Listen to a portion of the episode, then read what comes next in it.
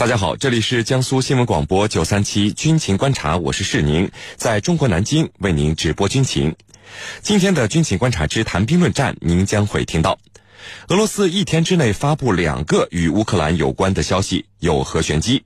此外呢，我们还将和您关注日本内阁通过新版防卫大纲，和平宪法就这样成为空壳了吗？我们的军事评论员稍后将会为您详细解读。在谈兵论战之后，我们的评论员将会回答军迷朋友们在大蓝鲸社区是您的朋友圈里所提出的问题。好，首先进入到今天的军情观察之谈兵论战。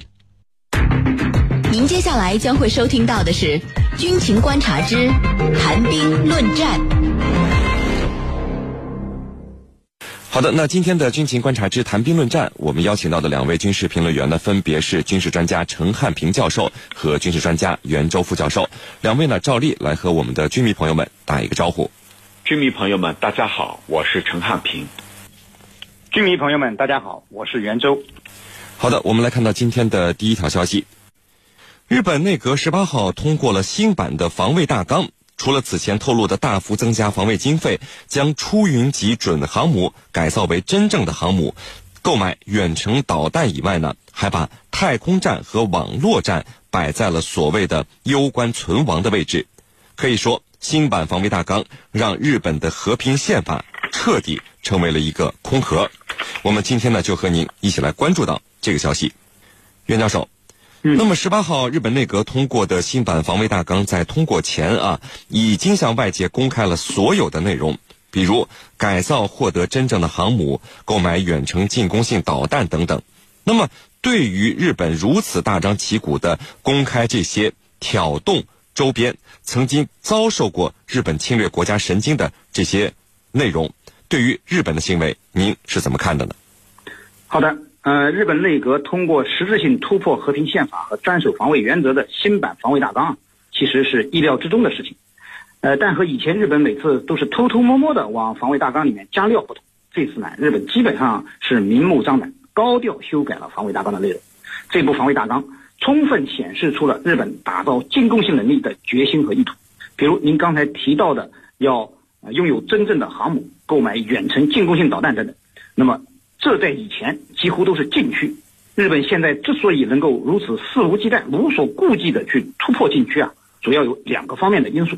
一方面是美国对日本军力发展的放纵。按照日美同盟条约的潜规则，日本实际上只能发展防御性的武器。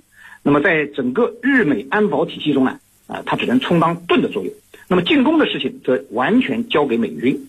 那么美军呢，是日美安保体系中的矛。现在随着美国全球战略争夺的战线日益拉长，美国本身的军力呢也显得力不从心，所以啊，特朗普就有意让他的这些铁杆盟友们承担更多的防务义务。那么说白了呢，就是让他们为美国争夺世界霸权充当打手。那么在这种背景下，美国对日本军力就日益松绑，特别是特朗普为了所谓的美国利益优先，借机呢向日本兜售美国的军火，那么使得日本。有了放手发展进攻性武器的，呃，可能，因为它根除了美国的这个根本性障碍。另一方面呢，就从内部环境上来说，日本，呃，国内啊右倾化严重。那么突破和平宪法，呃和专守防卫的原则呢，在日本政界实际上已经有了广泛的共识。呃，只是以前美国都不允许日本这样做，那么日本是苦无机会啊。现在刚好内外结合，当然要顺利通过，而且呢。这个组织老大都同意了，当然呢就不用掩耳盗铃，可以明目张胆了。呃，我们其实并不反对日本发展正常的防卫力量，呃，也不反对日本成为正常国家。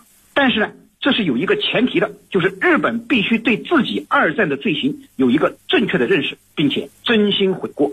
如如果真的有这么一天，实际上日本也肯定会自觉的回到和平宪法和专守防卫对它的限制中。那么自觉的呢，只发展一些常规性的防御性武器，而不会像今天这样过度的发展它的防卫力量，那么去为美国充当争夺全球霸权的马前卒和急先锋。问题是这一天恐怕很难会到来。对于日本的野心，日本的周边国家的确需要保持高度的警惕。啊声明。陈教授，那么当很多人都把目光集中在日本新版防卫大纲里对于进攻性武器的获得这些内容的时候啊，我们注意到日本在强化陆海空武力的同时，把这个太空战和网络战放在了一个攸关存亡这样的一个地位。那么是什么原因让日本在新版防卫大纲里做了这样的判断和决定呢？有没有美国的原因在里面呢？给我们来分析一下。好的。那么和二零一三年的这个防卫计划大纲相比啊，这一次一个新版的防卫计划大纲，它提出了一个新的概念，叫多次元统合防卫力量。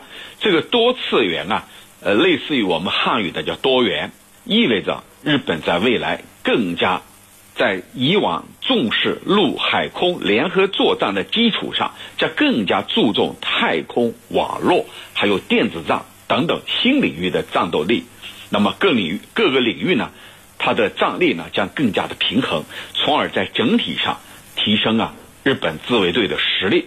这个日本陆海空自卫队，他们将共同设置一个网络战部队。日本认为他已经在这个方面慢了半拍，所以新的防卫大纲要加强对安全保障方面的新的课题，就是说网络战。那么网络空间啊，按照设想。日本呢，要从目前的大约一百一十人，要扩展到一个大约一千人左右的网络防卫队。这个网络防卫队呢，它就是要起到呢向对象国家军事机构发动网络攻击的能力，就是要起到这样一种作用啊，能达到这样一个目的。那么同时呢，对于主线这个专门的应对太空领域的部队啊，这是。继日本公开发射军用卫星之后，在提升太空战能力的又一个重要的举措，这就意味着它能够更好的去整合太空装备的力量，全面提升日本的军事航天能力。这两个方面的能力加上电子战，就是新的防卫大纲里头的主要内容。那么和美国有没有关系呢？我觉得和美国的关系非常大，因为在这些方面的领域。日美之间作为一个军事同盟，他们肯定要分享各自的这个情报信息，分享情报信息，在记账术方面肯定要进行交流和对接。所以从这里来看，这和美国是有着密切的关系的。主持人，好的，那袁教授啊。日本的新版防卫大纲会影响到未来多少年日本的军力发展？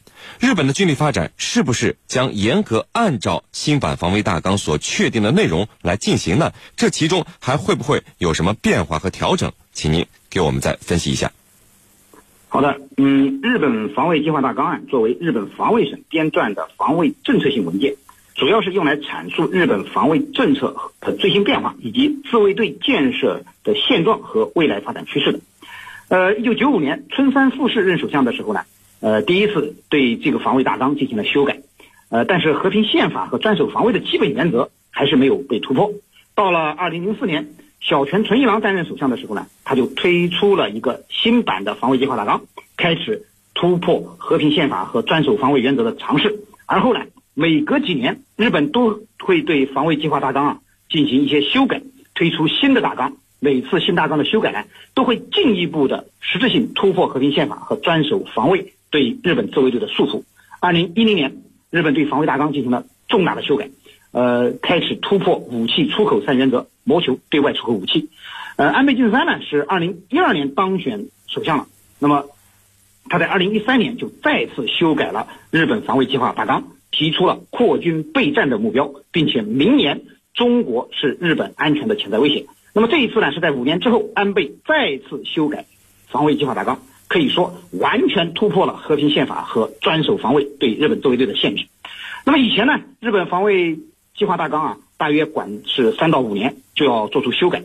那么这种现象可能因此而终止。为什么呢？因为日本修改的防卫计划大纲的目标。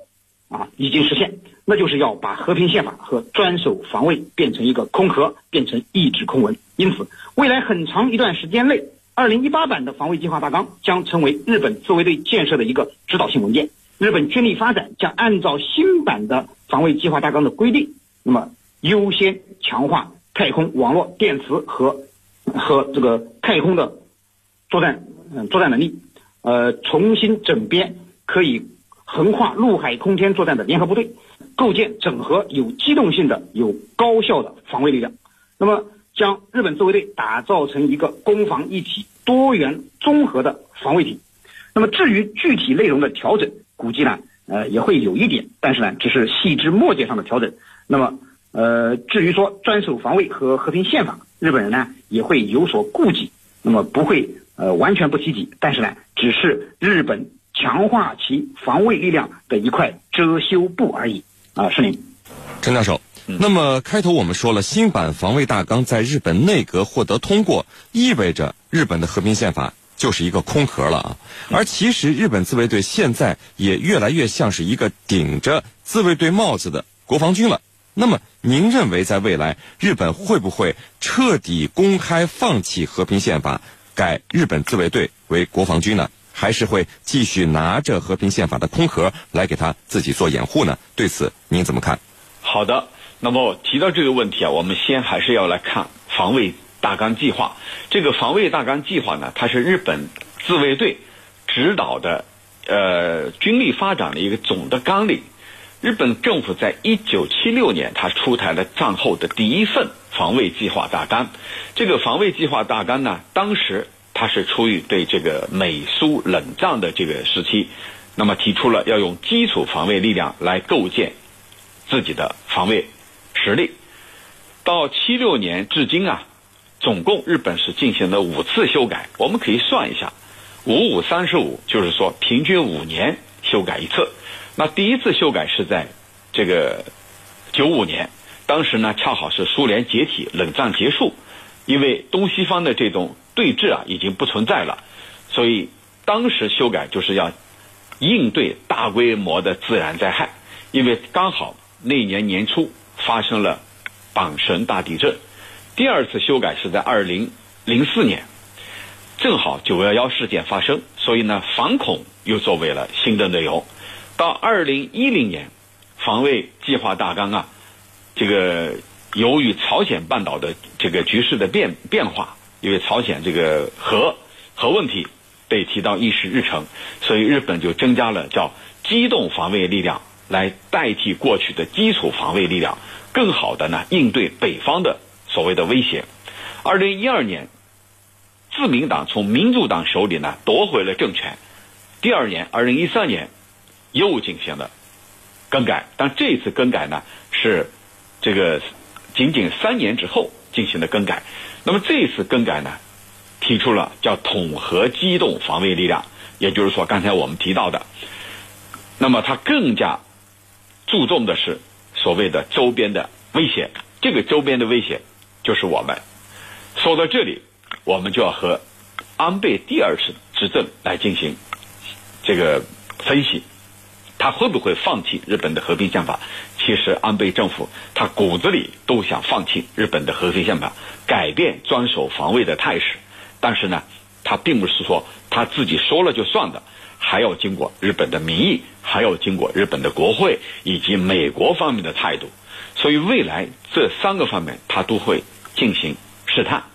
如果说没有任何问题了，那他肯定会把自卫队变成国防军。